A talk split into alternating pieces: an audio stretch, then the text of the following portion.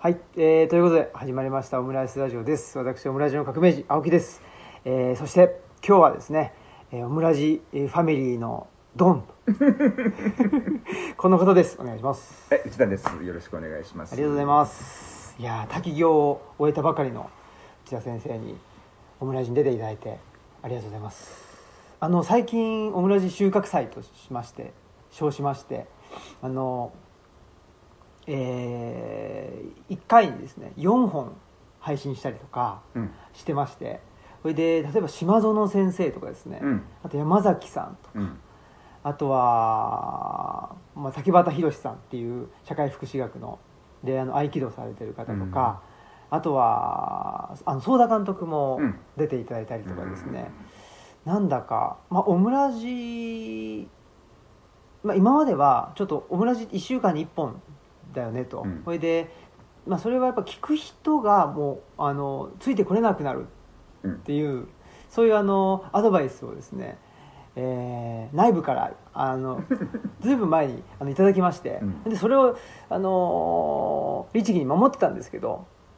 でももうその聞く人とか聞く人じゃないとかそういうことじゃないなと思って、うん。もうえー本当に収穫祭じゃないんですけど、やっぱり、まあ、あのバイオリズムもありますんで、うんたくさん取れる時はたくさん取ってででもた親くさん戚の場合はね、はい働けるときに働いてこないとねそうなんで。すっていうんででまああのダメな時はやっぱりあのダメなんで そうだね。っていうなんかそういうなんでしょう一種ちょっとあの全近代的な,、うんなんかあの有機的なリズムで、うん。オムラジも配信していこうかなっていうふうにいいね。思っておりますはいそんなことでまあちょうど今日あの、まあ、あの今の話と関係あるのかないのかわかんないんですけどちょうど今日内田先生のツイッター見てたら最近若い男性から、うん。あの相談がそうそう。多いっていう人生相談がね。その若いっていうのは、まあ、僕あのーなんていうんですかねじ自己認識としてはもう若いとは思ってないんですけど、もううんもっと38なんで、うんはいまあ38か。そうなんです早いもんでねえってんでまあただ、まあ、とはいえなんかそのリタイアする年齢でもないという、うん。なんかすごい中途半端な年齢だなとも思ってるんですけどその若いっていうのは高校生、大学生ぐあ。高校生大学生、へえそうですか、うん。それはやっぱ今まではそういう層の人からは相談はなかったんだけど、うん。やっぱ最近増えてきたよねっていうことですか？なんかそういう感じがするね。へえそれはどういうだからそれ考えてるの。面白いなと思ってさ。あそれはあの、外風館の合気道の入門者もさ、このところ、パタパタっとね、若い男性がずっと続けて週1ぐらいのペースでね若い男性がどんどんどんどん入ってくるのね。ずっと来なかったの。もう本当に64から何3ぐらいで女の人しか入ってこないっていう時代が長くあって、うんうん。でそれがここに来てちょっと潮目が変わったっていうのがあってね、でなんつうのかな。でそのこうコンタクトを取ってくる男の子たちっていうのがさ、はい。なんかね優しいの。はいは手触りが、いはい。あの僕困ってるんですっていう感じのなんかね、そのはいはい。はいなんつうのかな。あのわ若いやつってさ基本的に喧嘩腰とかさなんつうのちょっとこうねねねあの喧嘩売って品種買ってなんぼのもんじゃみたいなところっていうのが割とさ若い男子のなんか取り柄だったんだけどもさそういう感じの人もいなくなったなと思ってたらあのそれ次に登場してきたのっていうのがそのすごくなんつうのかな当たりの柔らかい子たちす。ごく正直でなんかすごいストレートなものの言い方をする。で礼儀正しいっていうね。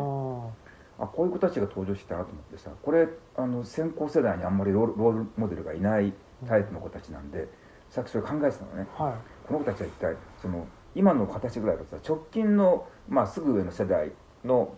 先行世代の男性たちが普通はロールモデルになるんだけどさ、そのロールモデルになる男の子っていうのがさちょっと見当たらないんだよね、君なんかはもしかすると一部ではロールモデルになってるのかもしれないけど。一部では。その世代的に今のねあのハイハイティーンとかさ20代、20代終わりぐらいの子たちにとって、はい。直接背中を見ていってこの人についていこうと。この人のスタイルやり方だったらなんかいけそうだなっていう人っていうのがあんまり見当たらないんじゃないかなっていうそのなんつうのかな後から来る世代に対して僕についておいでよっていう感じのこうメッセージを発信してる子って、うん。あんまりいない気がするんだよね。なんつうのこの YouTuber とかさ、うん。なんかそういう感じでねあのえっとチャンネル登録よろしくとかなんかさ、はい。そうそうそういう感じのね なんつうのかな後から来る若い世代っていうのはさコンシューマーっていうかさ、はい。なんかそういうねそのターゲットとかさ、うんうんうん。なんかでこの子たちからちょっとまあねレスペクトとお金をちょっと少し集めようかなっていう感じの人はいっぱいいるんだけどもさ僕が頑張って道切り開くからみんな後からおいでよってさっていうような感じのねそういう先駆者というかねパイオニアというか先行者っていう感じのタイプの人っていうのがで特になんつうのかなその下から来る世代に対してすごくフレンドリーなっていうのが全然いないっていうのがねあって、うん。で果たしてでこの子たちは一体ね誰をロールモデルにしたらいいんだろうっていう俺なんかもちろん年が全然離れてるからさ無理なのよ。半世紀違うからさ50歳年上の人っていうのはさあのロールモデルにならないんだよね。その違いすぎてその生きてた時代がさ、は僕が二十歳の時こうでしたよなんて言ってもさ、まあ基本的に役に立たないんだよねあんまりね。環境違いすぎますからってさ。二十歳ぐらいの時ってのは革命やろうと思ってたんだよってさ いませんからそんな人ってさ。い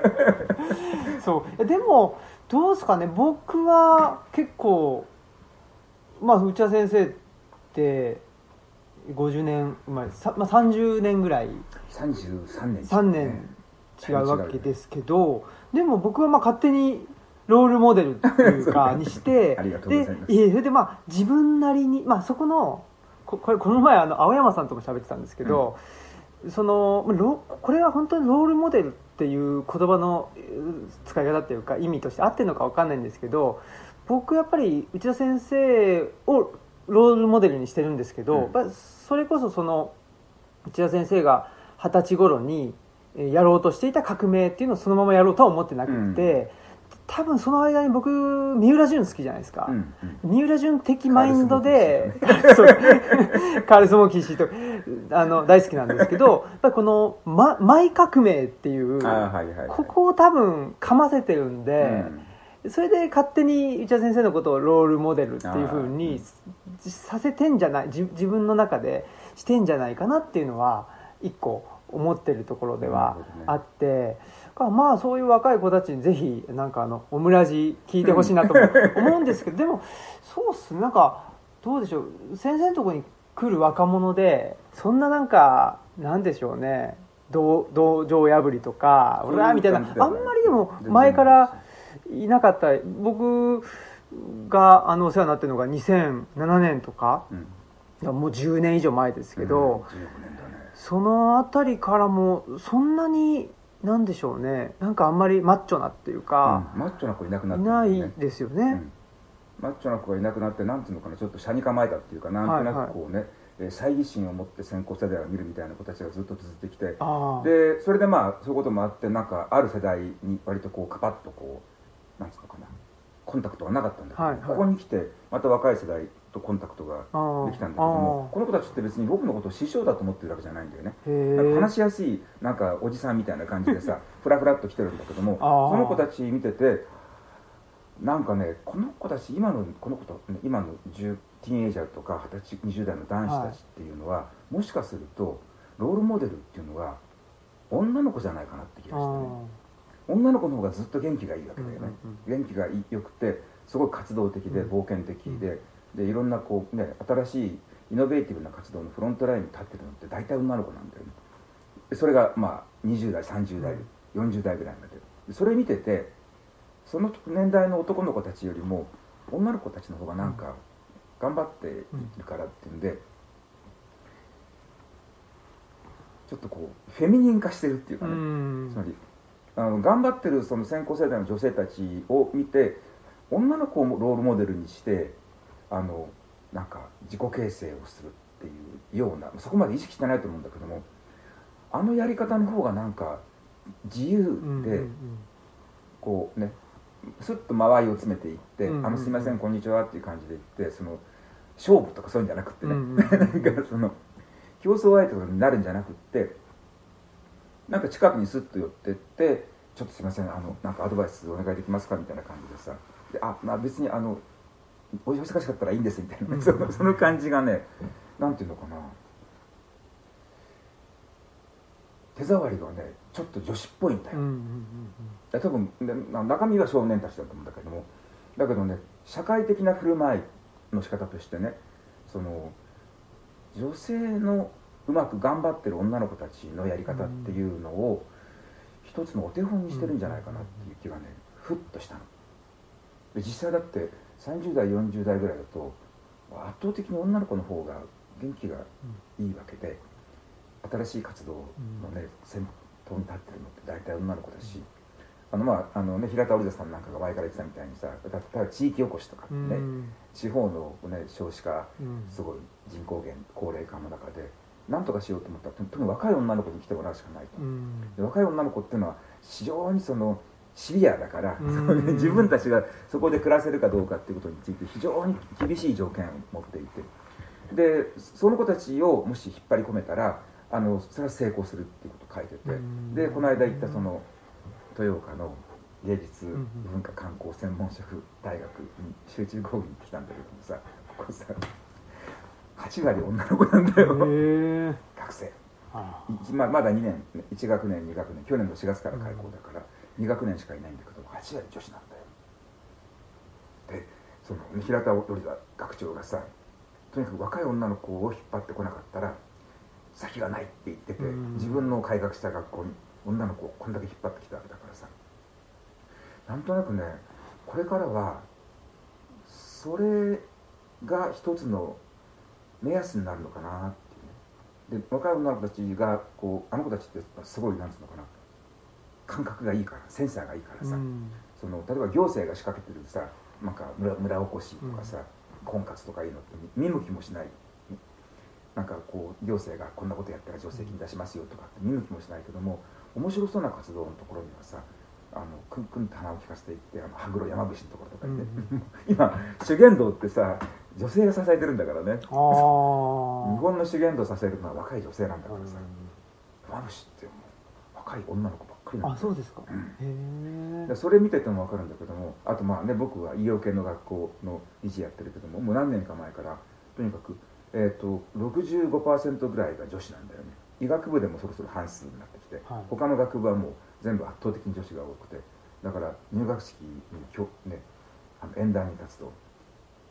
女子大っていう感じだそういう、ね、活動的なところってその多分君のその介護とかもそれ似て状況近いんじゃないかって気がするんだけども。そうですね。ケアワークは女性の方が多いですよね、ね、医療と、医療も。教育も小学校の先生なんかも圧倒的に女の先生がもう6割7割になっちゃってるしこの方多分中等教育もだんだんだんだん男子よりも女子の方が増えていくんじゃないか。だからその社会の根幹にあるところってさその、ね、社会的共通資本ってあるじゃない、医療とか教育とかあるいは宗教とかね、まだこのね行政の分野とか司法の分野ってまだ女性の進出少ないんだけどもそのね一番基幹的なところもね医療教育宗教っていうところにすっごい女の子たちがバーッと集まってきて武道もそうだよね、これもまあ一種の宗教活動なんだけどバーッと集まってるしもちろん滝行なんかだってさ、うんうん、ね、滝行なんてうっかりするとさ俺と河野先生先達が2人だけ男子でさあと全部女子っていうことがいっぱいあるから、それ見てるとで思ったんだけどもさ世の中ってそのその社会的共通資本って宇沢光文先生が言ってるところの集団が、を、ね、維持するためになくてはならない制度的なものってあるじゃない？そういうものって別に大きく変化するわけじゃないし金が儲かるわけじゃないし、うん、政治イデオロギーとも関係ないわけで割とこう定常的に安定的に維持管理するべきものじゃない、うん、そういうところに女の人が集まってきて、うん、政治とビジネスのところに男子が行ってるっていう、政治とビジネスって複雑系だからわずかな入力さで出力がドーンと変わるっていうなんかこう、波乱万丈のね、もうわずかなこう入力レバレッジ1個でガラガラっとシステムが変わるっていうそういうようなで、まあ、政治とビジネスっていうところに、まあ、ずっと社会活動の中心だった外国とね。でそこにみんな人が集まっていってそこに行くと権力があって、うん、財貨があって文化資本が集まってっていう時代があってみんなが政治とビジネスの方に集まった時期があってなんとなくそれがこうねそこに今見ると男ばっかしそこに残っていて、うん、めぼしい女の子たちっていうのがみんな教育とか医療とか、ねそういう、ね、あるいはその宗教活動とか文化的なものとかっていうところにドーンと集まってきててなんつうのかその性によるジェンダーによるですねその職業の分離が起きてきてそれって前だったらなんつうのかなその政治とかビジネス大臣になるとか社長になるとかっていうガラスの天井を打ち破るとか言ってたけどもガラスの天井を打ち破ってる人たち見てもそのね、えー小池百合子とか高市さんとか見てもさ、別にあれになりたくないっていう,、んんんそれよりもねガラスの天井なんかないし競争もないっていう、そのね人間活動の分野があって。でもそれななしでは世の中回っていかないっうんうんうんてすっごい大事なところ。そこに女の子たちが集まってきていてそれをようやく男子も気がついてきてこっちに行くのかこっちに行くのかっていうね。その政治とかビジネスの世界に行って権力とか財貨とか文化資本とか社会的な威信とかいうものを求めてうん。激しく、ね、ストラグルしていく人生なのかあるいはうん。もっと穏やかなでも絶対それなしには集団が立ち行かないっていう、ね、本質的な仕事。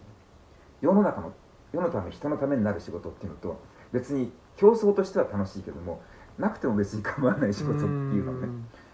に最初にこうジェンダーの分離が始まってでちょっとそれにつ追随してね今の若い世代のところで分岐点に立って俺どっちに行くんだろうと。みんなと競争していって権力の階段を駆け上っていくとか、ね、金持ちになる競争とかっていうのをするのか。それとも世のため人のためになる仕事をコツコツとやっていって穏やかに暮らすのかっていうなんかねその時にこっちかなっていうね。前はそんなことする子たちって多分すごい少数派だったんだけどあ新平君なんかまでそうなんだけど君先先駆者なんだけどもさこの道のさ。いやまあもう耐えきれなくなったっていう そのそのストラグルストラグル状態に耐えきれなくなったっていうだけですけどまあそういうまあある種そういう耐えきれなくなったっていう人だけだったと思うんですよねね。今までは、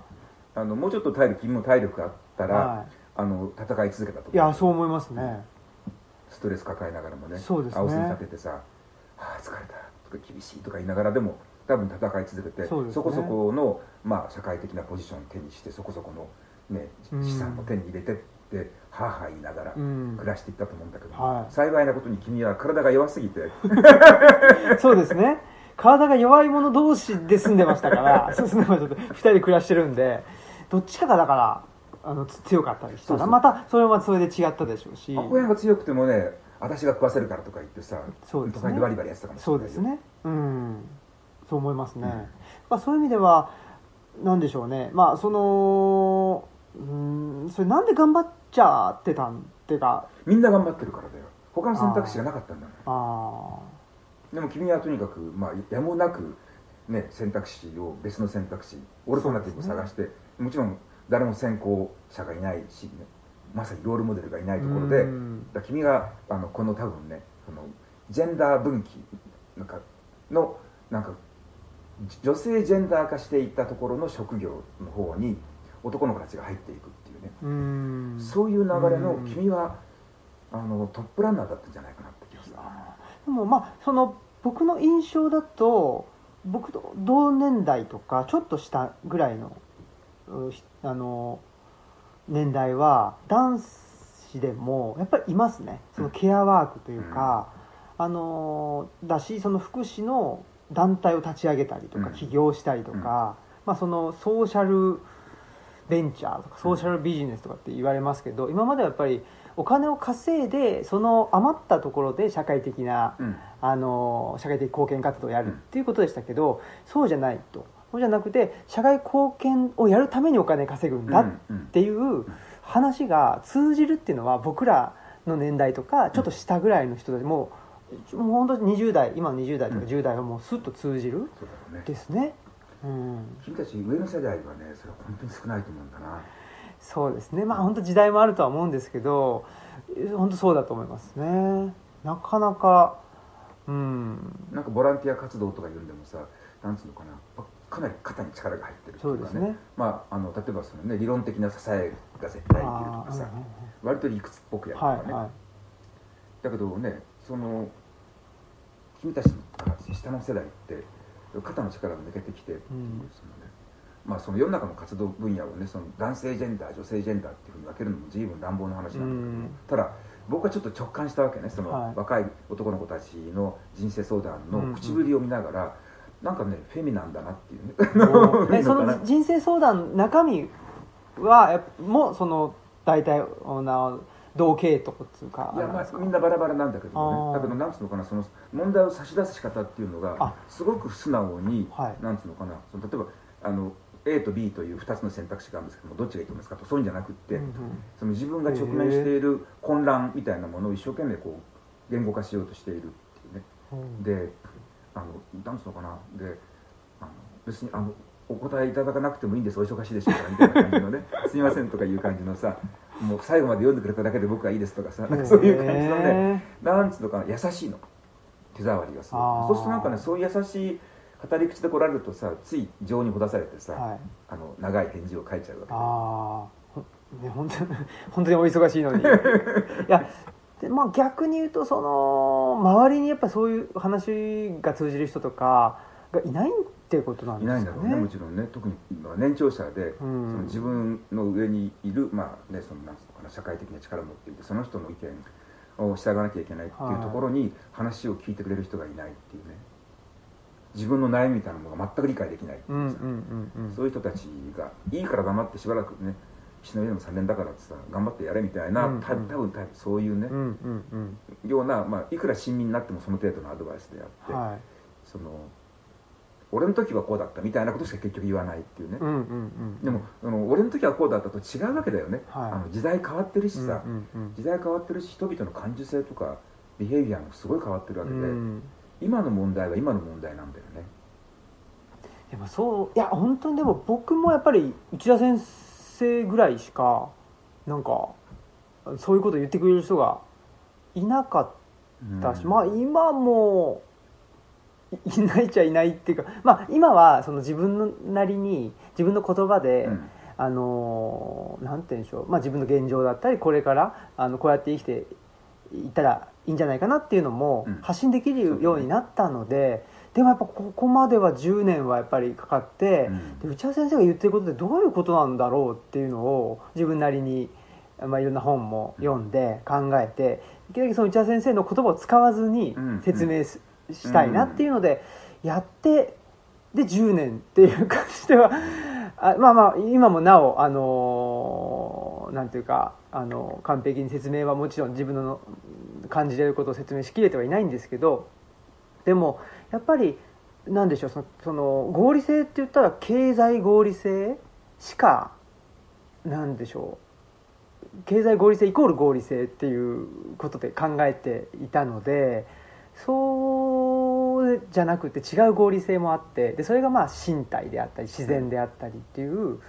その、まあ、短期的な経済合理性は短期的な合理性かもしれないんだけどその長期的な合理性っていうものが人間にはそれぞれあって、でそっちもそっちの、まあ、そっちの方がっていうか、まあ、そっちも大事なんだよっていうふうにうん。言ってくれる人っていうのはやっぱりいなかった気がするんですよね。でもまあ僕も最初大学院ゼミで内田先生の大学院ゼミ行ってでお話聞いてそしたら他のゼミ生の人から合気道やるともっと内田先生の言ってること分かるよって言って ほんであこういうことかと。そのさっき言った短期的な合理性っていうのは力を出せばなんとかなることで、うん。で長期的な合理性っていうか生き物としての合理性っていうのはやっぱり力を抜かないと、うんそれは分からないというか、だっていうことに合気道を通じてあこういうことかなっていうふうにまあ自分なりにですけど感じてそれでまあ今言ってるようななんか2つの原理とかっつって僕は言ってるんですけど、でどっちが正しいとかっていうわけじゃなくて、まああのね。場面場面に場面場面だってね、はい。本当に。あの滝行にさっき言ったけどさ、はい。女の子の方が来る人多くてさ。でうん。男の子もちろん割とこう男の子で来るのって割とこう行者的っていうかね武道やってることが結構多いんで空手やってるとかさ、はい。うんうん合気道やってるとかってこう来るんだけどさ見てると明らかにそのね男子の行と女子の行違うのね。男子の行はね「イエーイ!」とか言って滝に入ってってさ「カー!」あとかさなんかねやるわけだよ。さあなんかふあの振り切っちゃうっていうか、なんつうのかな戦っちゃうの滝滝と。あ滝と対峙するっていうか、ね、俺負けないぞっていう感じ。どうしてもそうなっちゃって女の子ってねパッていきなり滝に同化しちゃうのね。でで本当に幸せそうな顔でやってるわけ。にっこりこうね微笑みながらっていう感じで、であのそのみそぎ払いの行なわけだからさそれでいいわけなの。あの合気道もそうなんだけどもさ、うん。武道って自分の力をつけていって、ね自分の筋力とかなんのかな反射神経とかそういうものを使って相手を倒すんじゃなくてさ自分の体を通してこうね超越的なものっていうかさ、うん。野生の巨大なエネルギーが体を通り抜けていくっていうねその通り抜けていくようなこう領動的な伝導性の高いそのどこにも詰まりや、うん。こう歪みがない体を作っていくっていうのが武道なんだけどもさ。だからあのーそのみそぎ払いの行難化っていうのとまあ狙ってるところはすごい似てるわけね、はい。体の中をだからまあ実際に自然の大きなエネルギーが体にバーンとぶつかってくる経験って普段ってまず普通 まずさ、うん。まずすることないわけで台風に飛ばされるとかさ、うんうん。なんか津波にさられるとかそういう時しかないわけでさ、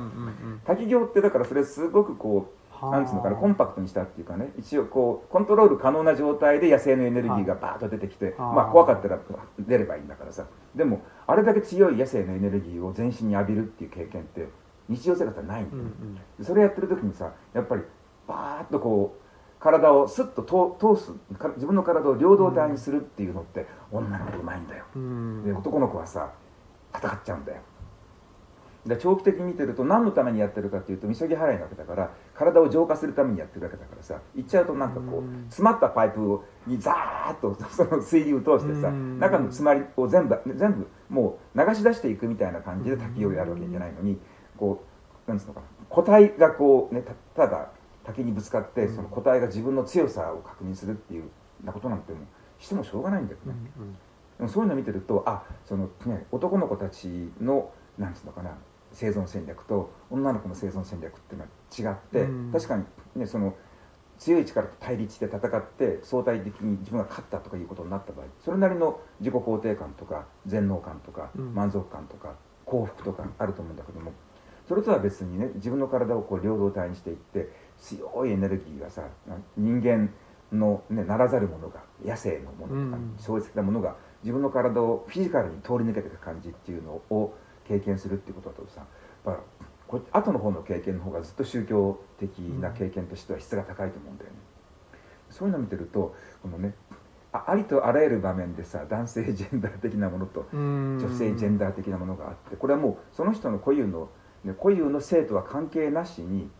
もうある種のライフスタイルとしてうんうんどっちを取るのかまあもちろん両方を使い分けて構わないんだけどもで君が言った通り短期的には男性ジェンダー的なもの、うん。その相対的な優劣を競っていくっていうことが求められる場合すごく多いしだけど少し長いスパンで考えたらそれはやっぱりねあの自分の体を両動体にしていってその自分のその武道的に言っても宗教的に言ってもあるいはねものを書いたりする創造クリエーションっていうところにおいても、両動体にしていくっていうことの方が長い目で考えたらずっとこう豊かなものを生み出していけるし、うん。経験の質も豊かになってくるっていう気がするんだよね。でなんか最近なんかだんだんそういうのがそういうことが見えてきて、うん。そのでその中でトレンドがねマニッシュな世界からっていうからさマンダムかね、うん。イエイマンダムからさ、なんかね、えー逆の方のね。ち何ですかねなんだっけ。チャールズ・ブロンソン的な。ブロンソン。うマンダム男の世世界。界男の世界から。今男の世界って言葉自体になんかあんまりなんつうのかなインパクトもないしいやそうですよ。魅力がないでしょ？そう。だからあれですもん。僕自身渥美清はすごい好きなんですけど、高倉健ってうん。魅力感じないんですよ、君らの世代になるとそうなっちゃうか。そうかもはいしれないな、まあ、渥美清にはあの魅力感じるっていう人もあんまりかもしれないですけど でもやっぱりどっちかというと、まあ、ぼ僕はそういうタイプうん。ですし、うん。あのー手作りのアジール書いた時にも一番反響が多かったのが、えっと、さんをそういうふうに、あのーまあ、見たらというか理解したらいいんだっていうのに初めて、あのー知りましたっていうその若い人がすごく多くてなんか戸田さんっていうものがすごくなんて言うんでしょうね。あのまあ、僕の周りでは特に すごく注目を浴びてるっていうか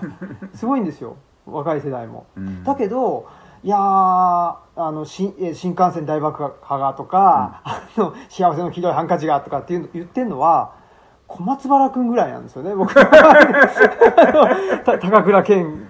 健さんがとかって言ってるのは、あ彼ぐらいで。で彼も確かにちょっとなんていうんですかねあのダンディズムある人間なんですけど、ダンディズムっていうのがないですね。まあダンディズムねダンディとかって死語になっちゃったもんね。死語ですよね。じゃあそれはもしかしたらこれからはチャーミングっていうことなのかもしれないですけどね。割とこうもしかするとこうもうちょっといろんな形で細分化していあって、ね、あの本当にダンディーな人は本当にダンディー。本当のジェントルマンはジェントルマンとかねなっていくのかもしれないね。そうですね,、うん、だからねお男の世界っていうのがとにかく吸引力なくなったし指南力なくなったっていうかね、はいはい。その男の世界っていうのがあって男らしい振る舞い方とかうん。価値判断とか物言いとかっていうのがあってそれをきちんとやっていくとなんつうのかないろんな形でねその、えー自己投野になるというね、うんうん。ことがなくって男らしく生きてもあんまり成長しないっていうかね、うん。そういうこと言ってる人間って結構よ幼児的だなっていうのがうん。すごくみんな感じてるんじゃないかな。だからこう、ね、自分のこう、ね、人間的成熟っていうのを考える人っていうのがマンダムの方にね、うん。魅力を感じなくなってるっていうのってあるような気がする。ある気がしますしやっぱりなんでしょうね。僕社会がそれを阻害してる気もするんですよね。その男らしさによって成長するっていうその成長プロセスをうん。社会がうん。なんかそうさせないようにしている気もしててだからなんでしょうね。その例えば政治家の人たちが男らしくないなって思うわけですよ。だから責任取んないからっていう。そうだね。まさにね、はい。そこ本当だよね。はい。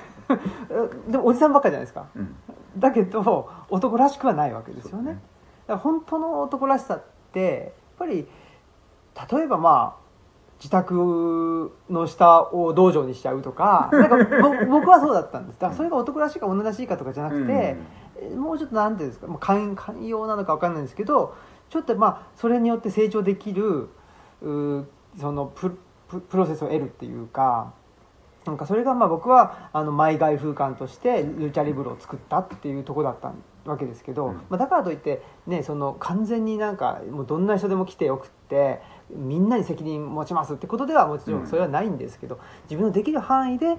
あの社会の中に責任持てる範囲っていうのを、その少しでもひひあの空間的にも持ち領域的に持ちたいよっていう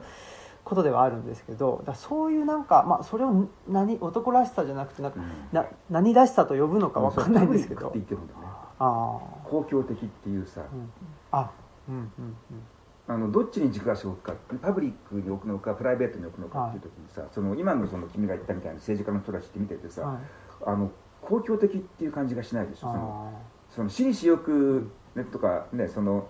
通り党略とかさ、うん。うんうんどっちにしてもなんかすごい自分と自分の身内の人間たちの利益を図るために貢献力とか公共財を利用してるって感じがあって自分の資材とか、ね、個人的な試験の制限を受け入れて代わりにそれを公共財とか貢献力の方に供託していって、何かしようっていう感じが全くなくてさ、俺とに権力を持ったから権力を持った以上公共財の一部は俺のものと、貢献力は私的に使うぞっていうことを平然と考えてる人たちがいるのでそれ見てさ多分君はね全然男らしくないっていうふうにそのもう僕もねその言葉にはすごくリアリティ感じるんで、うん。男らしくねえな。それはなんかめめしいとかせんじゃないんだよ。そうですね。お男らしさっていうもののある種のこうねこうなんつうのかな理想形になるとすると、うん。それと隔たること遠いなっていう。ね、うんうんうん。でもそれ一番やっぱり欠けてるのっていうのはあの公私の別っていうのかなそのあるいはその公のためにね,、そのね死の一部分を、ね、公に供託することによって公共を立ち上げると、で公共っていうのはみんな使っていいですよ。皆さんどうぞ。あのアクセスして結構ですから。でその未然に切って公共を立ち上げるっていうのがさ多分ねそれがあの伝統的な意味でのね男らしさの一つの基準だったような気がするんだけども、そういう人が、ね、今日本の、ね、こうなり名遂げた人たちの中見てもさ、ね、そのどうしたのねあのベシャールとかさ中村医師とかね、うんうんうん。ああいう人見てるとさあそうですね。もうああいう人っていうのはもう本当にパブリックな人っていうかね、はい。ですっごく生き方男らしいっていうの思うんだけどもさ、あのあれととちょうど対極だよねそのはい。日本の政治家たちっていうね。そうですよね。だから本当にき昨日かなんかねあの記者会見してましたけどそのみみんなはどうかわかんないけど僕は統一教会とあの関係ありませんからみたいなことを その首相が言うみたいな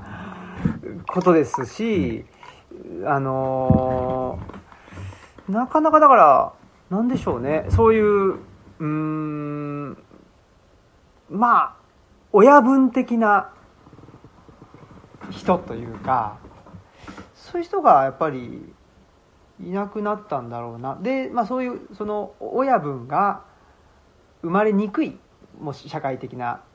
あの状況だしっていうことなのかなとは思ってるんですけど、うん。うん。なんかね多分公共っていう概念がすごくなんかか誤解されてるっていうかね。ああの競争に打ち勝って上の方に行って上の方の人たちのことがこう上の方の人たちって公共財を使えたり貢献力を使えたりするので、社会の上の方に行くとパブリックになって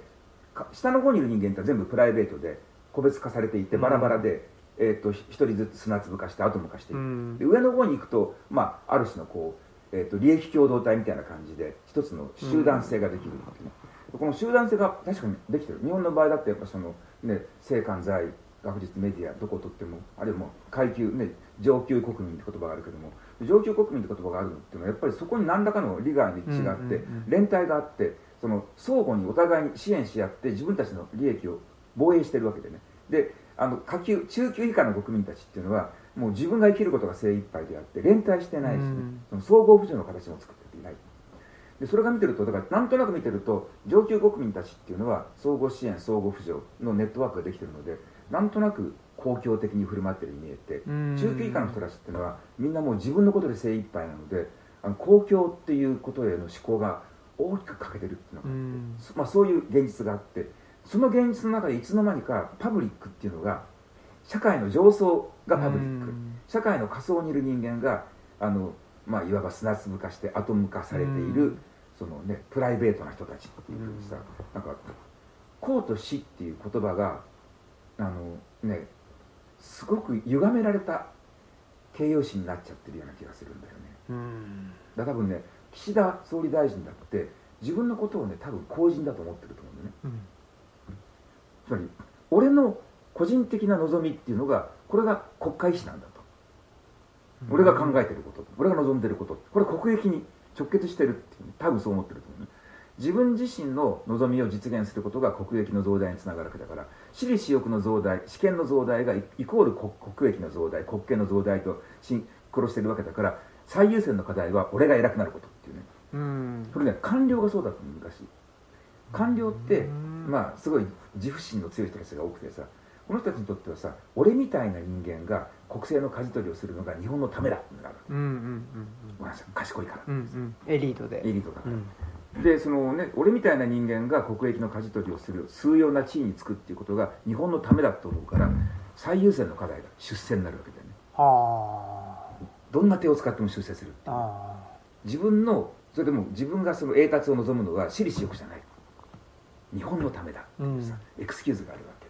そのエクスキューズって昔はね官僚が内面化したんだけどもさ今見てると日本の政治家たちね自民党の政治家たちも3代目とか4代目とかってずっとこうもう世襲財産みたいにその公職っていうのを継いでるわけで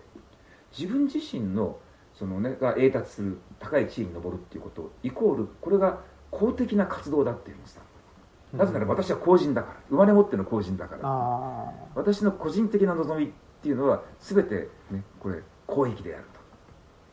そういうふうに多分勘違いしてる人たちっていうのがうん。あの辺にダマになってるんじゃないかって気がすはあ。だからなんか、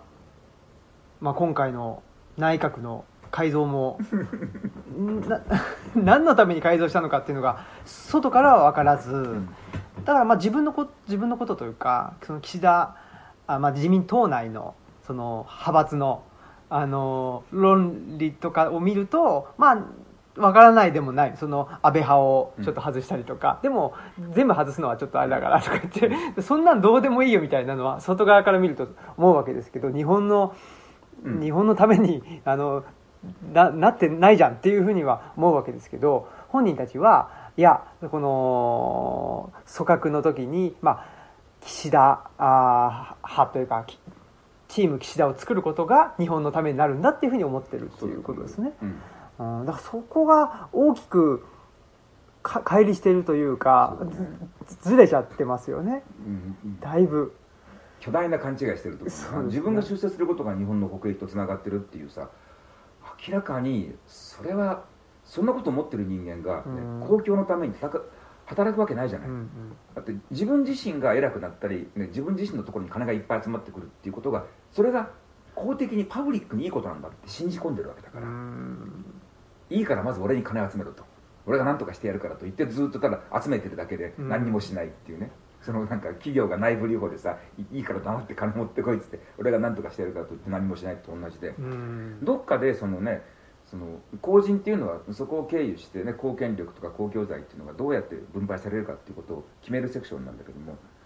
そのそこのセクションに行くことが自己目的化していって、うん。行ってしまった以上は公共財は俺のもんだと。公権力は俺のもんだっていうんでこうガッとししがみついて、うん。もうそれを何とかして懐に入れようとするって。でずっと、ね、それを8年でも9年でもしがみついていようとするっていう、そういうなんか盗作が日本を深く深く犯しているって気がするな。まあ本当にまあ日本とは何かとか公共とは何かっていうのが、まあ、同じような言葉使ってるようですけど全く通じなくなってるっていう。それが一種のなんていうかあのオリガルヒっていうかその、まあ、貴族性みたいなか下等性みたいな状況になっててでなんか例えばその、まあ、こ古代古代ローマも下等性みたいな状況になってた時もあるわけですけどなんかさっき僕言ったその親分的なっていうのは、やっぱりまだ上の人と下の人がつながってて、うん。でまあ確かにそのお親分同士の戦いっていうのはあるんで親分同士のコミュニティっていうのはまあの排他的に戦うっていうことがあるのでそれはあの良くないことではあると思うんですけどまだでも親分は下の人までやっぱりあの面倒見ようかということになってたとは思うんですよね。からまあちょっとそういう中でなんでしょう上の方のっていうかもう本当あの2世あの賛成議員みたいな人たちがだからあの上の方の人たちそのそのなんか普段パーティーしたりとかなんとかっていうのをもうパブリックだと思っちゃっていてでもそういうなんていうか政治とかそういう社会とかっていうのにもうこれ任せててもしょうがないし、自分たちでもうできることからやっていくしかないなっていうのがまあ僕の感覚だとあの20代とかの子とかってすごくもう、でも一種すもう諦めが深いっちゃ諦めが深いん だと思うんですよ。だけどもうちょっとあのでなんていうんですかななんかねあのうーんと俺がやってやるんだみたいな感じじゃないんですよね、みみんなであのよくしようよみたいな感じがすごく強く感じてだから一緒にやろうって感じになりやすい人が、まあ、ルチャリブロにもあのすごく多く来てくれてて若い子たちもただやっぱりそういうい一緒にやろうって思ってるんだけども一方でその就活っていう今までのシステムっていうのはその就職活動っていう今までのシステムは自己 PR してくださいとか、そのおあなたは他の人と比べて何が優れてますかとか他の人はうーんだからもう競争しのあのロジックの中で自分をアピールしなくちゃいけないっていうのが苦手なんですよねみんな。苦手だしそんなことに意味があると思えないみんなで僕もいや本当そうだよなと思ってそんなところでそのいやあいつとは違うあの俺にはこういう良さがあるんでとかって いうそんな暇があるんだったらもっと大事なことをみんなで解決しようよっていう方に、まあ、リソース傾けた方がいいじゃんっていう、うん。そういう子たちがすごく増えてきてる気がして、そういう意味ではすごくなんでしょう僕はあの明るい、まあ、そそういう意味でそのなんていうかなあの今の日本うー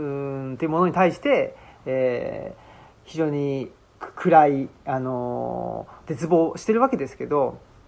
まあ一方でなんか僕とか同世代とかよりも下の子たちって、ちょっと一緒にあのよくしてこうよって動きがあるのも確かなので。ただやっぱりそうなった時に僕はやっぱり僕よりも上の世代の人たちっていうのはすごく経済合理性が中心にあって、うん。で僕よりも下の世代の人たちっていうのはすごいケア的っていうか、あのもうその困ってる人を助けるためにどうやってお金稼いだらいいんだろうとかっていうのはここが結構アンバランスになってるっていうのがちょっとここも当然だと思うんだよね。基本的にやっぱしさあの次世代っていうのはさ先行世代の逆に行くんだよね。あ大体。でもう多分先行世代の経済合理性だけで動くっていう人たち、まあ、極限まで行っちゃったっていうのがあってもう今更そのねあのホリエモンとかひろゆきとかさ、うん。そういう人たちをロールモデルにしてさ俺もうん。メジャーになってやるとかいう人ってもういないと思うんだよね、うんうんうん。僕の周りにはいないですけどね。全体としてもやっぱりそういうのって減ってきてとにかくその、ね、過酷なキャリアパスを、ね、すり抜けていってなんとか周りを蹴落としていってっていうね、そのね雲の糸じゃないけどもさ、ね、こう下からやってくるうぞうむぞうを蹴り落としながらさ、うん。雲の糸を這い登っていくっていうさ神田田型のうんね、そのキャリア キャリア形成っていうのさね、うん。それはなんか虚しいんじゃないのってさいう感じにだんだんなってきてるんじゃないかな、うんうんうんでそれ僕ねすごく自然だと思うのね、うん。そのまあ、先行世代に対するこうアンチっていう形でさで特に先行世代の人たちが決して幸福そうに見えないっていうね一生懸命やってその相対的な、ね、その優劣を競う競争で勝った人たちっていうのも、まあ、勝って自己満足的な顔はしてるけども幸福そうには見えないっていうね、のがあってそうですよね。勝ってもあれかっていうね。いやそうですよね。それはすごく思いますしやっぱり疲弊してますよね。もう自然環境もそうだし人間もそうだしそのあの激しいストラグルのうん。先にあるものはうん。疲弊であるっていう、それがもう見えちゃってるんで勝った人たちってさなんつうのかな闘争マインドが強すぎてさあ基本的に意地悪なんだよね。あ周りに寄ってくる人っていうのが全部とにかくね古文か敵だっていう感じのさ、でそういうような、ね、のがあってそのまさにその、ね、困ってる人のにパッと手を差し伸べるっていうさ、即員の心みたいなものっていうのがさないじゃない、うん。その競争の、ね、相対的な優劣を競う競争の勝者たちにはさ本当にそういうなんか優しさとかね親切とかさ気遣いとかうん。心尽くしとかっていうのさ全然感じないんだよ、うんそれに対するこううんざり感っていうのがさ、うんうん。今ね君よなんかよりも下の世代にはさそういうじわーっと広まってきてて、うん。もうああいうのはいいよと。もうちょっとこうね人には親切にしてねそうですね。困ってる人には手を差し伸べてお互い助け合って優しく言った方がうん。いいんじゃないのっていうね。でもそれをでもまあまだそれなんつうのかな社会理論としてはまだ成立していないし、うん。そういう旗を振ってね親切の旗を振ってっていう人も俺ぐらいしかいないしさ、うん。親切の旗を振るっていうのがあいあんまりないですもんね。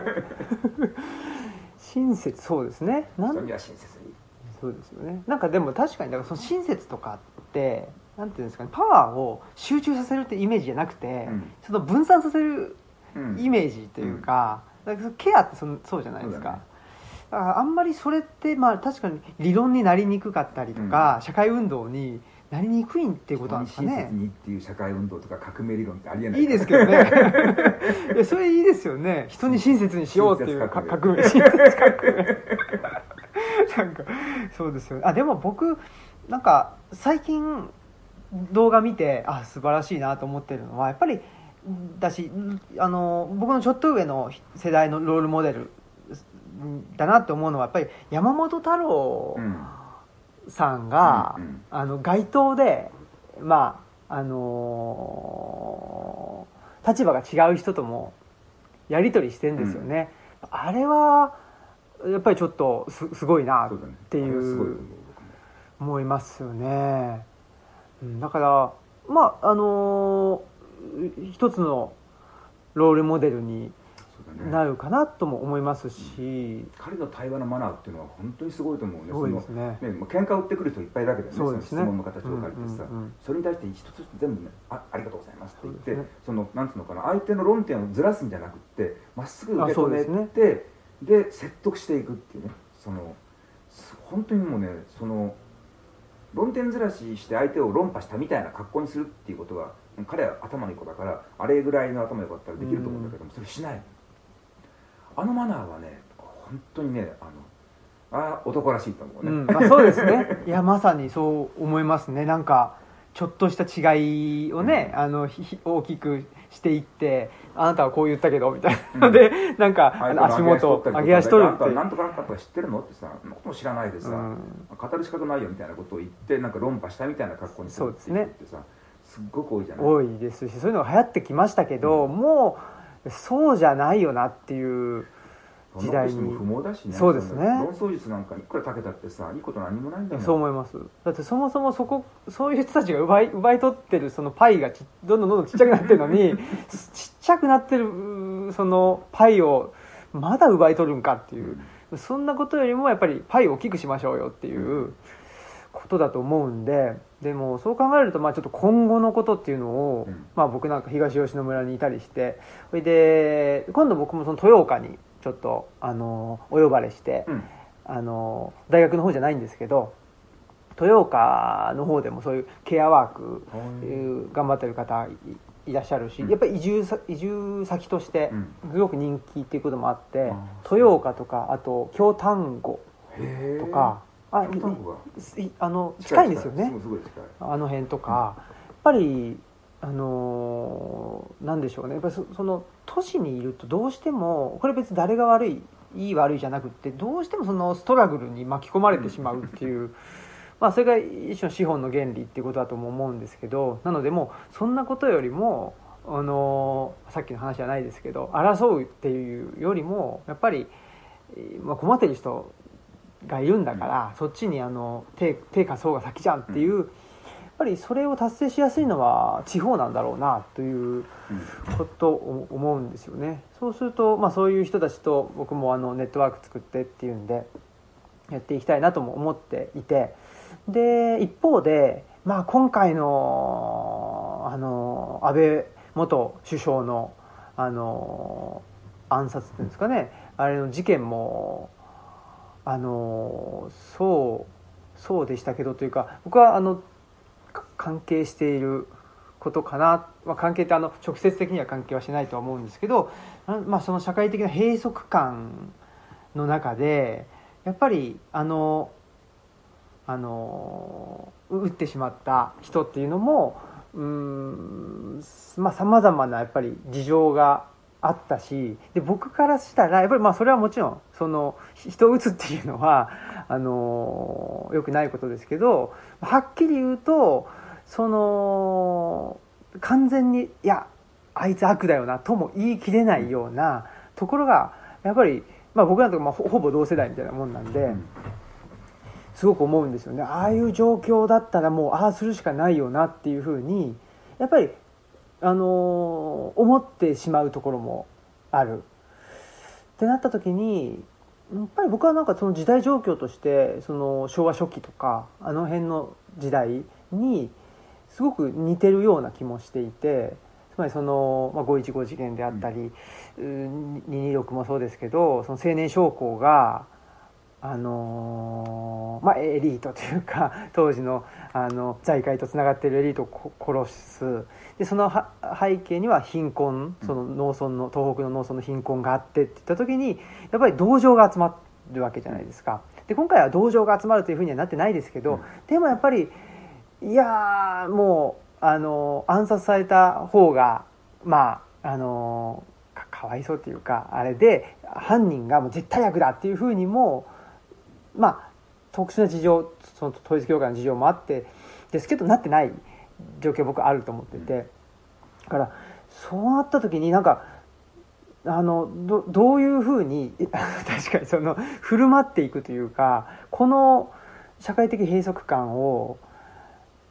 どういうふうにまあ解消していったらいいんかな。でもその一つはその地方に移住してケアワークっていうのは一つは僕はあの選択肢としてはあるとは思うんですけどでもとはいえやっぱりうん社会全体がそれによって一気にあの良くなるかって言ったらそうでもないし、まあ、あのだんだんと良くなったらいいっちゃいいんですけどでももうちょっとなんか大きな流れとして、あの作っていくためにはなんかどういう一手をうまあ、打つっていうかうんどどういう方向にどういう考えでどういうことをしていったらいいのかなと多分オムラジリスナーもうん。思ってるんじゃないかなと思って。新平君がやってることは全くそれでいいと思うよ。君は割とこうど真ん中を言ってる感じですかがするよね、トレンドの変化って明らかに起きてるしで君はもうそのトレンドを形成している一つのアクターだからね。だからあのやりたいようにやればいいと思うよ、で後から来るね来る世代の人たちもうん。要するにいろんなやり方があるよっていうその、まああのうん。先行世代の一番大事なことっていろんなやり方あるよってね、うん。いろんな生き方あってじ結構自由だよっていうね選択肢多いよっていうさ、もうここしかないと行く道はねでここにみんな人がバーッと集まってるので激しい競争があってでそのねお互いにこう蹴飛ばし合いながら生き残りの競争ラットレースをやってるんだっていうふうにしたくないんだよね、レースなんかすることないよってさいっぱいあるんだからねあのブルーオーシャンが広がってるんだから、うん。好きなとこ泳いでいきなよっていうね。そのことを、まあ、口で言ってもしょうがないので実際にブルーオーシャンに泳ぎ出していくっていうね。それをいろんな人がいろんなことやってあちこちに泳いでいってなんか無人島でなんか日向ぼっこなんかしてるっていうね。なんかバナナ食ってるとかさそういうところをお見せしていくっていうのがね。あのそしてそれであいろんなことをやってもいいんだと思った人がじゃあ僕はこんなことしたいっていうのに多分すごくオリジナルなうん。アイデアがきっと出てくると思うね。だから僕らは別にそのこっちの方向に行くんだよっていうふうにしてあのなんつうのかな方向づけをしてあげる必要はないと思うんだよね、うん。逆で何やってもいいんだよってさ何やったって大丈夫だからっていうさということを保証してあげるっていうね、うん。現に俺がこうやって何をやっても大丈夫だったっていうね。ああその存在においてそういう好きなことやっても大丈夫。我慢したことないぞっていうさ。あそういう人がだって結局僕だってその先行世代で勇気づけられたのっていうのはその、ね、橋本治さんにしてみてもさ、はい。大滝栄一さんにしてみてもさそこまでやっていいんですかっていうあね。あそこまでやっても大丈夫なんだってさものすごく勇気づけられるわけあだよね。あでもやっぱそれ実際聞くと本当に孤立無縁の戦いの中でさもう、ね、四面楚歌っていう中ででも踏ん張ってやっていたおかげでうん。その先人が、ね、四面楚歌に耐えて、ね、たった一人の孤独な戦いを言ってくれたおかげでその後に、ね、ブルーオーシャンが広がってるわけうんうですよ、んだからねそのナイアガラっていう人たちがさ、うんそんないろいろいて大滝さんがいかに偉大かっていう時にやっぱりみんな彼に対して感じてるのは感謝の念なんだでも素晴らしい音楽作品ありがとうっていうことももちろんあるんだけどもあの人がとにかく、ね、どれぐらいそのやっていいことの範囲を広げていったか。はここまでやっても大丈夫。ここまでやっても大丈夫っていうね。本当に勇敢な人だったそれは橋本治さんも同じで本当にそういう勇敢な先人たちがうん。一人いると、その人たちのおかげでパーッとこう活動範囲が広がるわけで、うん。らそれを僕たちも心がけてで後から来る人たちのためにこっちへおいでよっていうことはないと思うんだよね。うんあのこの辺は地雷除去したからっていうねその、うん。ことをしてあげればいいと。ここは怖がってみんなね二の足踏んでたけどもここは来ても大丈夫だよっていうねそれをしてあげるっていうのが、あのねパイオニアの、えーミッションということじゃないでしょうかね。あー。あだからじゃあえっ、と楽しそうにうん。しているってことが機嫌よくしてる機いう。嫌よくっていうのが大事になるうん。ということですよね。そのこあの孤立無縁なんですっていう顔をするんじゃなくて絶対それはしダメってことなんですね。あー。それ意地でもしない。あー。意地でも痩せ我慢のなん意地でもか笑う 意地でも笑う。ああそうかいやでもそれはいいこと。まあ多分僕オムラジで毎回言ってるかもしれないですけどそれはいいこと聞きました。っ てオムラジ続けて聞くとこいつまあ何度も同じことを 言ってもらってんなって思うかもしれないんですけどなんかあのーどうしても地方移住ってなった時に、まあ、地方地方にあのばらけてでそれでまあみんな楽しくやってたらそれ僕はすごくいいと思うんですけどなんかそれこそここにあるあの権藤正教じゃないですけど、農本主義じゃないんですけど、農本主義ってやっぱりさっきのうんとあの親分とと子分じゃないですけどちょっと排他的になってしまったりするとこがあると思うんですけど、うん。そういうなんかその地方移住と排他性みたいなものをがくっついちゃうとあの良くないなと思うんですよ。それはどうしていけばっていうかそのち地方移住と、まあ、あの開放性っていううんそうだね。それをどういうふうにまあこれからの、まあ、農本主義なのかわかんないんですけど、まあ、その土地固有の文化土地固有のあの伝統っていうものがあってでそれを守っていくであったりそれをあの打ち出していくことによって、えーそれぞれがあの、まあ、経済的にもそうだし文化的にもそうだし自律的になっていくっていううんうーのがまあなんというかあの僕らが思い描いてる地方創生というか、そのこれからのあの東京一極集一極集中じゃないうん。世界のあり方だと思うんですけどその中でやっぱりどうしていったらその地方地方っていうものがつながりつつ開放的に、えーまあ、連帯していけるのかっていう。それがねものすごく難しい問題なんだよね。まさにそのコミュニズムっていうのはさ、はい。コミューン主義なわけであって、その各地各地にさあの固有のねあのえ生産文化とか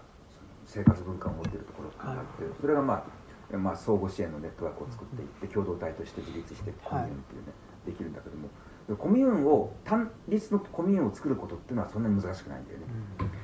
問題は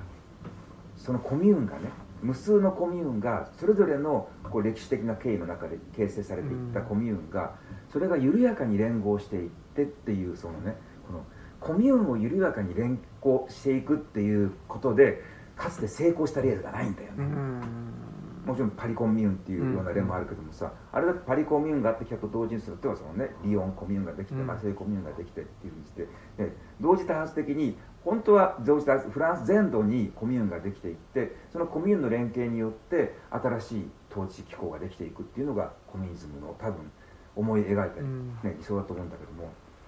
残念ながらねさまざまな歴史的な事情によってできなかったで橋川文蔵っていう人、うんはい。ナショナリズムっていう中に書いてあったんだけどもあの幕末にすごく面白い事例があってそのさっきの一君万民の話なんだけどもさ、えっ、とね「えー、沖沖だな？沖の方。えっ、と戦あ争沖ノ島の沖ノ島、はいはい。沖ノ島でその、えー、と明治維新があってまあ廃藩置県。うん。廃藩でもった後だな。その明治維新が起きたということで。そしたらもうそれまであそこは松前藩じゃない。えっ、とえー松江藩だ、うん松江藩のが支配っていうところだったんだけどもそこにいた商あの商屋たちとか農民たちがあのもう、えー松江藩の支配を脱すると我々はあの天皇と直でつながったんだから一君万民だから、うん。で松江の殿様と我々はと同格であるというので出てけと言ってその、へえーその大官たちを全部追ん出しちゃってでコミューン作っちゃうわけ。コミューン作ってそのね自治するわけだからそのね権土政教もさ自治っていう言葉えがねその訓民共治論とか自治って言葉がキーワードなんだけども、その訓民一君万民でその中間的な統治機構を全部排していってその、まあ、市民たちがコミューンを作って自治をするっていうのが、あの権土政教の目なうん。でもこれあの世界中で同じことを考えた人いっぱいいるわけだよね。うん。でその時に橋川文蔵が書いてるのはそのもし同時期にね日本全土で沖コミューンのようなものが例えば100できたら同時にねそれから後の明治の統治機構っていうのは全く別のものになっただろうっていう、うん。その虚しい夢を語ってるんだけども、うん。でもまさにそこが肝なわけであって単立のコミューンっていうのはできるんだよ。短期間だけどね。うん。だけどそのコミューンが複数のコミューンが同時多発的にできてそれが横のつながりその上に何かそれを全部統括するものがあるんじゃなくて、全部統括のコミューンがねそのみんなイーブンのコミューンがパートナーシップでつながっていくっていうことについてはそういうのがあったらいいねっていう話はもうありとあらゆるそのねアナキストも言ってるしうん。コミュニストも言ってるしみんな言ってるんだけども過去に成功した事例がない。うん。やっぱここにねあのすごく大きな、あのー統治上の難問があると。うん。だからそのコミューンを作ってそのコミューンがまさにその新平君なんかだってコミューンを作ってそれいろんなところにコミューンができていってそのコミューンがゆ緩やかな横の連携を作っていったらいいねっていうことに関しては全くその通りであってそれこそが我々がね目指すべきその政治の形だと思うんだけども過去に成功した事例がないっていうことがさこれがいかに困難か。うん。さっき君が言ったんだけども多分一つの鍵はそのコミューンっていうのが必ず排他的なものだうん。そのコミューンの統合っていうのがイコール排他性うん。と背中合わせになる。そうですね。だからねその非常にこう求心力のあるきちんとバインドしたコミューンを作るとそのコミューンっていうのはね他のコミューンと競合関係になることは、ああるいは全く無縁になることはあってもつながるっていうのがねとっても難しい。だからそそういう意味ではあんまりバインド力が強くないって言ったらそれコミューンじゃないじゃんみたいなことになっちゃうわけですよね。そこなのあのえっと放牧のあの奥田智あ牧師から聞いたんだけどもあ、のこれから僕らが作んなきゃいけない共同体っていうのはあの弱目的がいいっていう話をしててね。弱目的。目的性が弱いあ強目的の共同体っていうあのはあ結果的にまあすごく統合力は強いのだけれども広がりが持たない。あああるいは排他性があるとかね中にヒエラルキーができたりとあかさ。何のためにっていうのが弱い方がいいってことですね。そう。は何のためにのが弱くていろんな目的を持った人たちがいろいろ参加してきてそれぞれこう、あうんなんつうのかうんうんな。あの五越同州でね、はい。あの、えー、なんつうのかしら。同省イムっていううん。ね五越同省同省イムの共同体ってういうね、ん。それで構わないんだとあの全員ねあのここに乗るのは五人だけ越人だけとかね、うん同省にいる以上はドームを見るべきじゃなくて同省イムでいいじゃない、うんうん五越同州でいいじゃないのっていう感じで弱い目的のコミューンっていうその、うん。コミューンのバインドをある程度以上強くしないっていうね節度っていうのかな、うん。そのどっかにこう隙間が開いているっていうことがないと、うん。その隙間のところの開放性っていうのが他のコミューンとのパイプになるわけだから、うんそのこれからもしね僕らが歴史から学ぶことがあるとすればさ過去のコミューンねその過去の自治うんの企てがなぜ失敗したのか、うん。ね。どこがいけなかったのかっていうとやっぱり共目的共同体っていうことが一つ原因ではないかと。うん。だから本当む難しいですよね。そのじゃあ弱目僕もそのコミュコミューンというか共同体まあ社会を作る時にやっぱり風通しの良さっていうのはすごく大事だなと思ってはいるわけですけどそれを、まあ、風通しのいい共同体作ろうって思ったらその弱目的的な共同体になった時にじゃあじゃあなんでなんで集まんなきゃいけないの？とか。そこで 新平君あ。だからね答えがあるんだよ。はい。あのね例えば外風館は弱目的共同体なんだようんご覧の通り分かると思う。同省イブはい。五越同州いろんな人たちがいろんなことを考えて集まってきてるんだけどもでも弱目的共同体なんだけどもあの求心力っていうのはある、なんでかっていうと目的が天下無敵っていうね。うん。あまりに遠い目的っていうのあはー。遠すぎてあ強目的にならないんだよ。一ー。生涯かけても達成できない。全員がね多分天下無敵目指すっていうのはね。だもう別に明日までに天下無敵移動を2度上げろとかね。はい。三月後までに天下無敵になってこいとかってことないわけだからあそのあ肯定用はないんだよ。あ一生かけてこの方向に向かってまあのんびり行きましょうと。でどっかでまあねパタッとね生涯の時にね天下無敵に至ることなしに耐えここで耐えてしまうんだけれどもいいじゃんそれでっていうね。それは行って全部そうなんだよね。宗教的な行うん例えばそのねあの禅宗の場合なんかだったらさ目的ってね逮捕下脱っていうさ下脱。ー。悟って下脱をするって言うんだけどそんなのだって 誰もたどりたどり着けないわけで。でもに。もかかわらずうん。きちんと宗教共同体っていうのがあって逮捕下脱という宗教の目的に向かってみんな粛々と毎日努めてるわけだよね。でもでもこれが開放性担保するっていうのは、うん。シリウスの高みを目指すっていう運動は遠すぎて閉じられないのよ。あ例えばさねえっとなんつうのかな。ものすごく短期的なことねその1年後までに売り上げを倍にするとかいうような、そういう具体的な共目的共同体ってあいうのは、うんあの非常に排他性が強くなっちゃううん確かその目の前に具体的にいついつまでに完了すべき目的を設定するとそれ共目的共同体で共目的っていうのは実は非常にタイムスパンが短いんで,、で具体的でうん。数値的に示されていて、ね、でその成果が成功したか失敗したかってことがさすぐに査定できるっていう、そういう共同体って人ねまあ短期的には維持できてそのミッションインポッシブルだよね、うんそのねあのどどこどこに忍び込んでどこどこの秘密書類を持ってくるみたいなねそれを1週間以内にとかっていうことだったら困難なミッションだけど、うん。一人とかバッと集まって、まあ、ジョブ型のチームを作って一気に大きな仕事を成し遂げるってことができるんだけどもこれいうものじゃないん。だよね僕らが目指してる共同体ってのはさ、そういう目の前に具体的なミッションがあってミッションコンプリートでそれで終わって解散するっていうもんじゃなくってもちろんそういうような集団ももちろんいるんだけどさ、うん。コミューンっていうのはそれとは違うでしょ。うん。それはやっぱりねコミューンの目的ってみんな仲良くじゃダメなんだよ。うん。みんな仲良くっていうのは目線がこう水平目線だからさ、はい。じゃなくてみんなで上見なきゃいけないんだよ。あみんなで上見てると共同体は弱目的になっちゃうんだよ。達成するべきじゃあ今日何するって時にさ何々しなければいけないっていうのはなないわけで天下無敵言ったらさとりあえず今日は、えー ね、よく寝てみたいな。そうかうん、そこはやっぱしねあの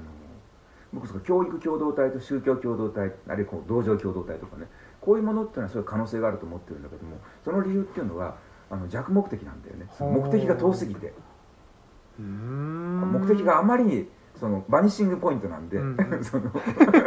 見えるか見えないかみたいな。見えるか見えないかででももう方向ははっきりしてる方向はううん。ん方向ははっきりしてるんだけども工程表が作れないしうん。あの、ね、な中で優劣を競ってもしょうがないね。あの天下無敵にね天下無敵ど俺は5段だってさ俺は6段だ負けたとかそういうことないわけであってさそうか。いやでも本当にいやおっしゃる通りコミュコミューンとかコミュニズムって言った時にどうしてもその水平的になっちゃうっていうか、で、まあ、できるだけみんなが公平にとかうん。平等に、えーまあ、あの私有財産はあの、えー、と否定なんだとかってなるとちょっとしたその差異っていうので、横さ横目線でさなんかはい。お前取りすぎじゃない？ってそうさお前ちょっと皇居でちょっと割り前取りすぎじゃないかって俺ちょっと割り食ってるぞこの野郎とかうん。それ全然上見てないわけだよねうんうん。それって。だからねコミューンのうん。ねそのコミューンにとってのシリウスだよね。うん。それをがあれば弱目的になってそうするとたくさんこうね穴が開いてる風通しのいいコミューンができるんじゃないかなっていう気がするんだけどね。確かに。それはでも例えば、えっとまあ、宗教的なものもあると思うんですよ、そのまあ一神教文化圏であればあのと神っていうことかもしれないですしでも日本の場合例えばそれ地域地域によって例えば僕であれば紀伊半島にもうちょっと人が住めるようになったらいいなとか例えばですけど、まあ、それは経済的にも文化的にもですけどでもうちょっとまあどんどんその、まあ、過疎の地域からもうちょっと人があの、すあのー戻ってきてでもうちょっとまあまあ戻ってくるっていうだけじゃちょっとあるかもしれないですけどもうちょっとなんかなここういう地域にあのなってほしいみたいなことなのかももっとやっぱり大きな方がいいんですかね。どうん。どうなんでしょうそのあの具体的で短期的な目標はもちろん必要なんだけども、はい。それはあの遠い目標にへの至るまでのってのね。一つの階段っていうことで考える。その弱目的ってことを言ったのはその奥田牧師なんだけども、はそれはあの人ねそれは牧師だからさあの人は信仰があるわけだからそうですね。ねあの人はとにかくね地には平和をっていうかね、うん、全ての人たちが幸福に暮らせますようにっていうその遠大な目的があって、はい。そんなの実現できるわけないじゃないかって言ってもしょうがないわけでそれが目的なんだからさ。その目的のために具体的に今できることは何かってことはうん。きちんと具体的にやっていく。でも弱目的なんでね。うん。目的が遠すぎて弱目的っていうのがねこれ僕ねその奥田牧師と話しててそれ一番学んだことなのよね、うん。なるほどと思って。すごいですね確かにそれも道場だったら天下無敵で、まあ、日々のあのー天下無敵だけど日々の稽古はきちんとプログラムがあってさねもちろん。当然ね今日はこの技をこういうふうに工夫してやってみましょうって言ってあよくできましたとかさもうちょっとだねってなるわあー。それはでもやっぱり宗教とかまあちょっと武道もあのー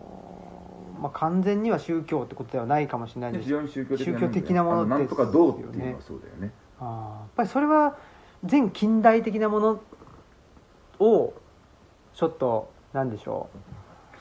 う。の方がいいんですか？いいんですか？ねっていう。かき近代的なもの近代的なもだとどうのっていうのはやっぱりそうだね。そのタイムスパンが短いっていうのははあ近代でさあ近代って結局超越とか他者とか外部っていうのを排してできたものだからでもそれをもう一回取り戻してね中に繰り込んでいかないとそのコミューンあはい。開かれたコミューンっていうのはさなかなかできないと思うんだよね。はあ宗教共同体が成立するだから前話したけどもさほらシェアハウスうん。を作った人たちがいてそのシェアハウスは共同体になりますかっていうかなりませんうんうん。今現時点における利便性っていうのをみんなでシェアするって言ったって、それはそのねそその場合って今、ね、便利だから一緒に人と暮らしてるわけであって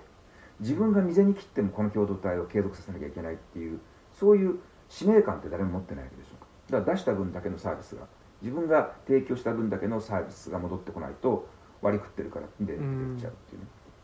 そうじゃなくってその、ね、本来の共同体って俺一人でも支えていくと。みんななくなってしまってもでもここはとにかくね守らなきゃいけない次世代に伝えなきゃいけない大事なものがあるからっていうんでそれを次の人にパスするまではもう死んでも死にきれないっていう人が場をなんとか支えていく。それがこうずっとちょっとずつ継続していって、うん。ね、あのそういう長い時間生き残っていく組織っていうのは使命感を持った人がいるからできるわけであって、うん。そのただその、ね、そこにいるとみんなで助け合って総合支援的な、うん。あのネットワークを作っていくと助かるよね。助かるよねじゃダメなんだようーんそうか。いやー。やっぱりミッションがいる。ミッション。がシリウスがないとダメなんだよ、うーん。いやー。はい。ありがとうございます。ちょっと 長くなってしまったんですけど今年また山学院をですね、はいはい。あの冬にちょっと開催しようかなとええ。思ってまして、で、まあ、内田先生の学長ということで お名前だけ。はいはい。はい。名前だけ。いただいてるとあの今年ゲストですね。あの島園先生にいらっしゃっていただく。まあちょうどだから今のお話とうん。バッチリで、やっあぱり、まあ、そういう共同体における宗教性っていうお話。島野先生とはどどこでやったの？島園先生いやいやあのまだ、えー直接お会いしたことなくて、でオムラジはオンラインでさせてもらってあの東洋経済の島園先生出されたあ先生もあのはい、うん。あそこに。で僕もあ君もそういう書いたんだ。そうなんですよ。書かせていただいて。で、まあ、そそういうあのご縁をあの伝ってたどってっていうことで。でまあ相田監督の指導教官でもあった。そうなんだよ。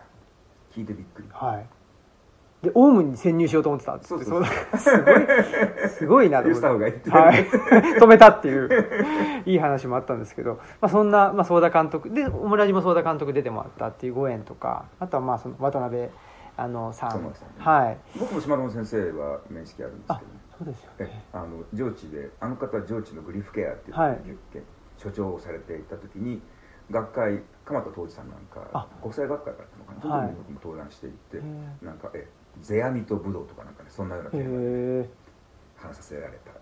でその時に随分あの島野先生とおしゃべりしたんだ非常にフランクな。とってもいい方はい。